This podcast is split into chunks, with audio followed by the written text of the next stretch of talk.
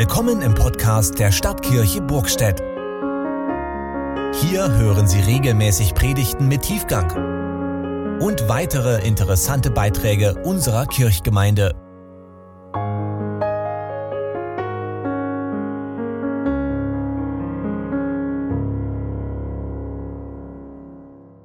Gnade sei mit euch und Friede von Gott, unserem Vater und unserem Herrn Jesus Christus. Amen hört den Predigtext für das Kirchweihfest oder Kirchweihjubiläum in diesem Jahr, 1. Könige 8, die Verse 27 bis 30.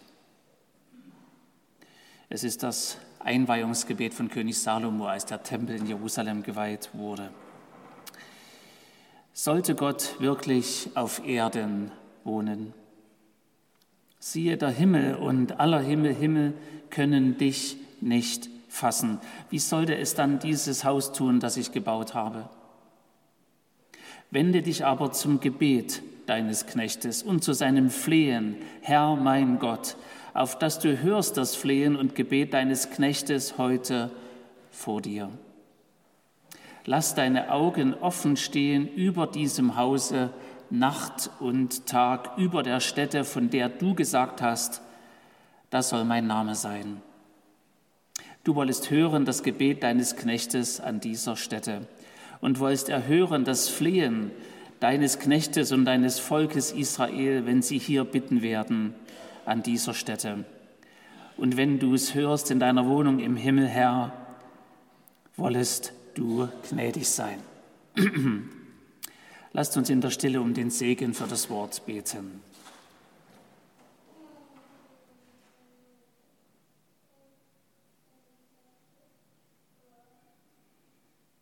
Öffne dein Wort für unser Herz und unser Herz für dein Wort. Amen. Liebe Schwestern und Brüder hier in Burgstedt, ich freue mich sehr, dass ich mit Ihnen Pfingsten feiern kann. Es ist gut, zu Pfingsten in Burgstedt zu sein. Ich habe ein bisschen gelesen über diese Kirche und ich habe versucht, im Internet Bilder von der Kirche mir anzuschauen. Es gibt von außen jede Menge, von innen nicht. Keine Ahnung warum. Ich war jedenfalls gespannt heute Morgen, als ich durch die Tür kam und dachte, mal sehen, wie die innen aussieht, die Kirche. Und ich bin doch sehr beeindruckt, das muss ich sagen. Vor allem, weil in dieser Kirche man sich nicht dafür entschieden hat zu sagen, wir wollen einen historischen Stand wiederherstellen oder aufrechterhalten, sondern wir wollen, dass die Kirche in jeder Zeit das Hinzugefügte auch bewahrt. Und natürlich ist das eindrücklich, den Altarraum zu sehen. 2016, glaube ich, ist das hier vorne so gebaut worden, also noch ganz neu. Aber zugleich bin ich auch in der Sakristei gewesen, wo der älteste Teil dieser Kirche und das ist etwas Wunderbares zu sehen, dass die Kirche ein gewachsenes, lebendiges Gebäude ist. Und so ist es auch mit der Gemeinde. Und es bewegt mein Herz, wenn bei dem Aufruf zum Kindergottesdienst hier vorn mehr als 20 Kinder sind. Ich verrate Ihnen gern, was ich in vielen anderen Gemeinden erlebe, was beim Aufruf zum Kindergottesdienst passiert. Dann gibt es Leute, die halten Ausschau, wo ist eins? Und dann ist dieses eine Kind furchtbar verlegen und möchte gar nicht nach vorn kommen. Kirche bedeutet, da gibt es etwas, was seit Jahrhunderten da ist und wo Menschen gewesen sind. Und wir fügen etwas hinzu. Und die Kinder sind die Verheißung für die Zukunft unserer Kirche. Wir sind also Teil eines großen Geschehens, auch heute an diesem Pfingstsonntagmorgen. Und dann haben wir diesen Text von König Salomo.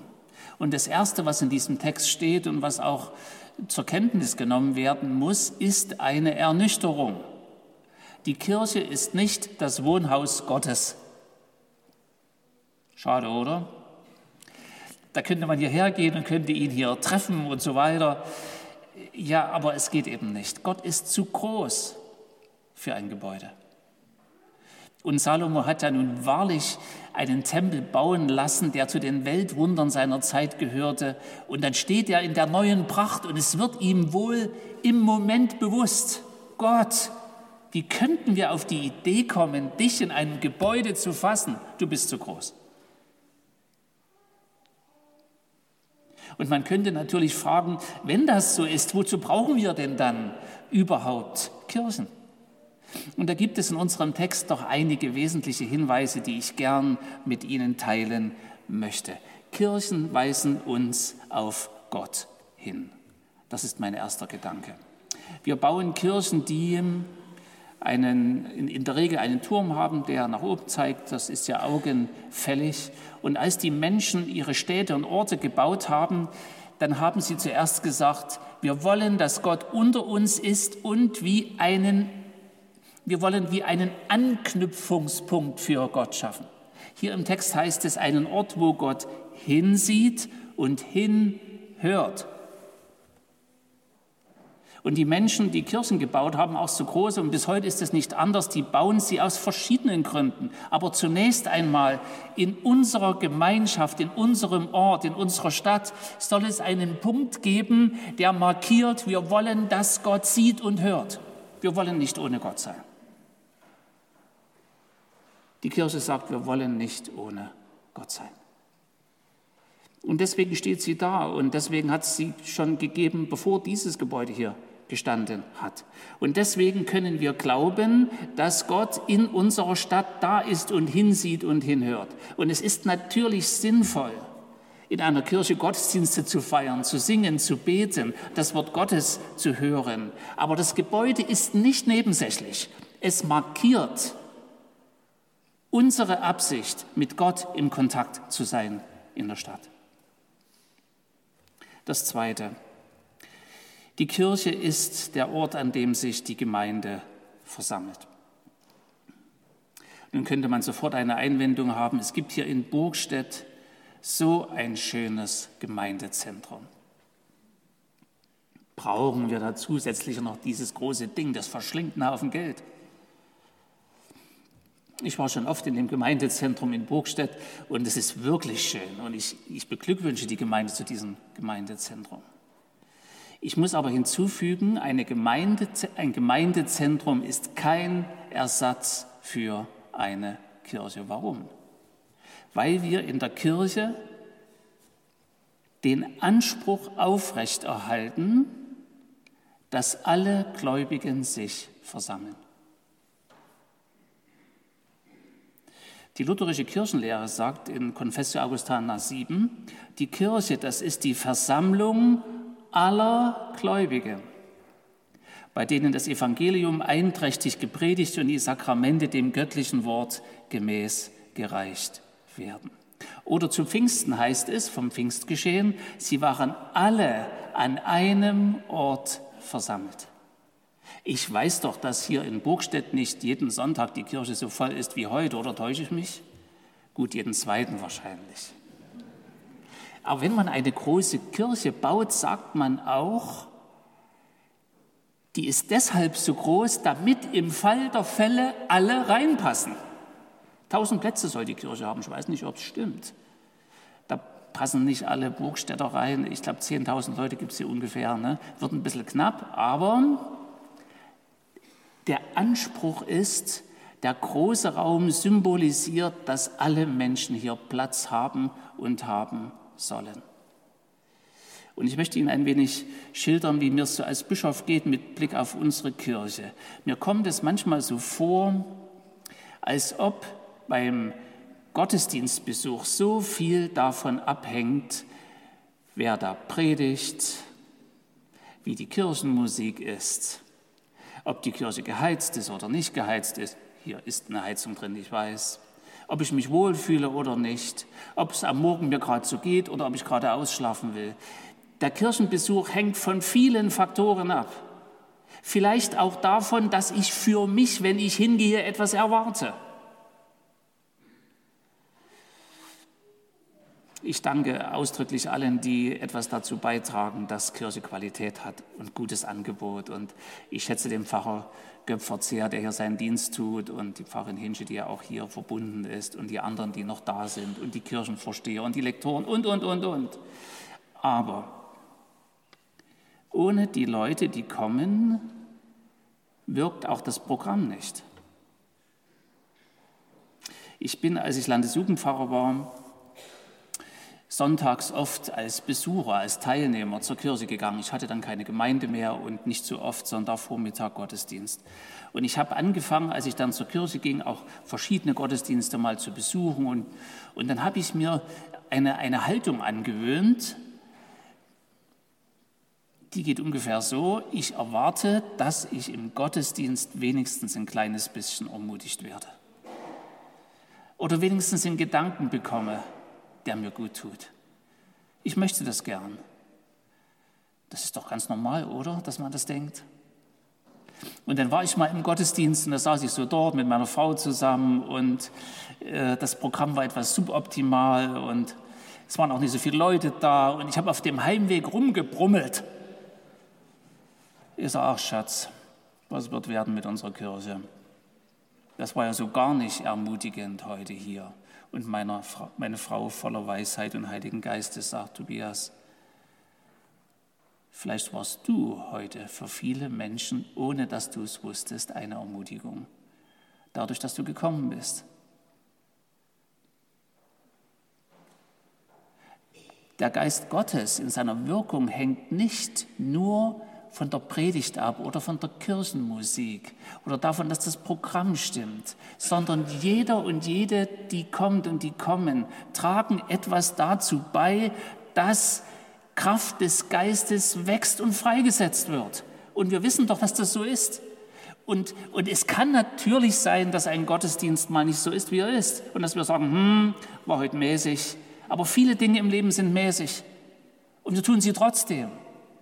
Und deswegen bitte ich Sie, ich gehe einfach davon aus, hier ist sowieso guter Gottesdienstbesuch, aber ich, ich bitte Sie, wenn Sie mal so, so einen kleinen Überwindungsfaktor haben am Sonntagmorgen, gehen wir heute oder gehen wir nicht, dass Sie sagen, vielleicht könnte ich heute eine Ermutigung für die Menschen sein, durch mein Dasein, durch die Gespräche vorher und hinterher. Vielleicht wird Geist Gottes freigesetzt, wenn ich mitsinge. Also Kirche und Gemeinde vor allem zu Pfingsten war nicht etwas, was vom Programm gelebt hat, sondern dass alle zusammen waren und offen für das Wirken des Geistes Gottes. Ein dritter und letzter Gedanke, die Kirche ist auch der Ort für das persönliche Gebet. Mir fällt auf, dass Salomo so tut, als ob er allein mit dem Tempel wäre. Also wenn dein Knecht hier betet, dann möchtest du das Flehen hören, und deine Augen offen halten.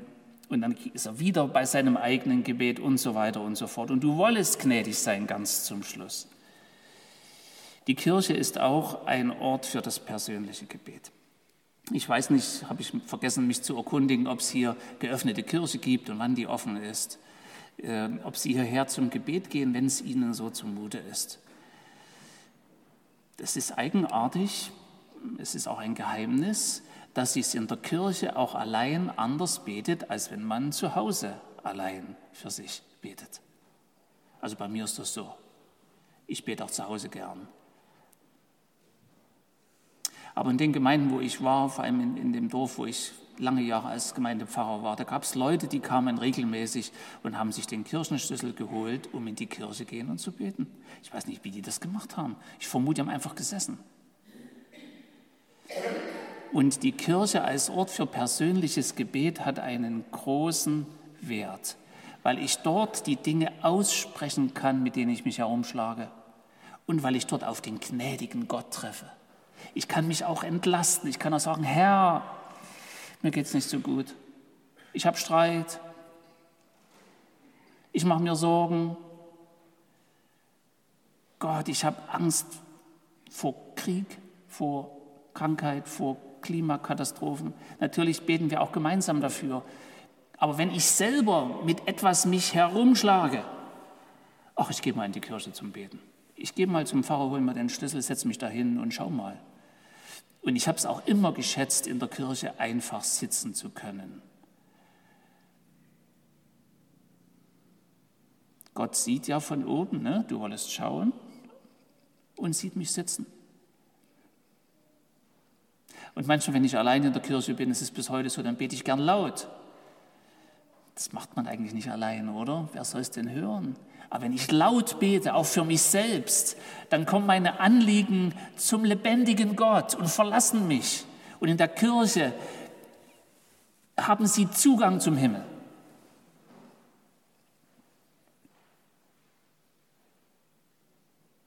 Die Kirchen erinnern uns daran, dass wir einen gnädigen Gott haben, dem wir alles sagen können und der uns gut hört. Wir kennen diese Erzählung von Jesus, wo der Pharisäer und der Zöllner im Tempel beten, ne, als ob sie allein dort wären. Der Pharisäer, der fromme Kerl, steht vorn und sagt, alles gut mit mir und Gott, Halleluja. Und der Zöllner steht hinten in der Ecke, ah, ich gehöre ja eigentlich nicht so richtig dazu, fromm bin ich auch nicht. Die Zöllner waren ja auch mit Geld so nicht ganz so sauber. Ne? Aber Gott sei mir gnädig. Wer hat bei Gott Gehör gefunden? Jesus, sagt der Zöllner ganz hinten in der Ecke. Sie haben eine sehr schöne Kirche hier in Burgstedt. Ich, ich lade Sie im Namen des Pfarrers und des Kirchenvorstandes ein, hierher zum Gebet zu kommen. Vielleicht ist sie eh geöffnet, dann ist ja gut. Vielleicht muss man sich den Schlüssel holen, machen Sie das, das geht einwandfrei. Also Kirchweihfest, 500 Jahre steht dieses Gebäude. Viele Menschen sind ein- und ausgegangen. Vor uns waren viele, so Gott will, werden nach uns viele kommen. Wir sind Teil einer großen Geschichte, einer großen Kette von Menschen. Wir sind Teil der Wirkung des Heiligen Geistes. Und deswegen ist es gut, dass eine Stadt in ihrer Mitte das Gebäude hat, von dem ich gelesen habe, es sei das Höchste. Hm, das glaube ich sofort durch den Turm weil auf Gott hingewiesen wird. Und vielleicht ist es auch das Größte oder gibt es irgendwo noch eine Halle, ich weiß es gerade nicht, tausend Plätze. Warum? Weil die Kirche für alle da ist und weil möglichst viele sich versammeln sollen. Und es ist nicht nur das Höchste, das Größte, sondern auch das Älteste, weil Gott schon immer hier auf die Menschen gehört und sie gesehen hat. Und der Friede Gottes, welcher höher ist als alle Vernunft, bewahre eure Herzen und Sinne in Christus Jesus. Amen.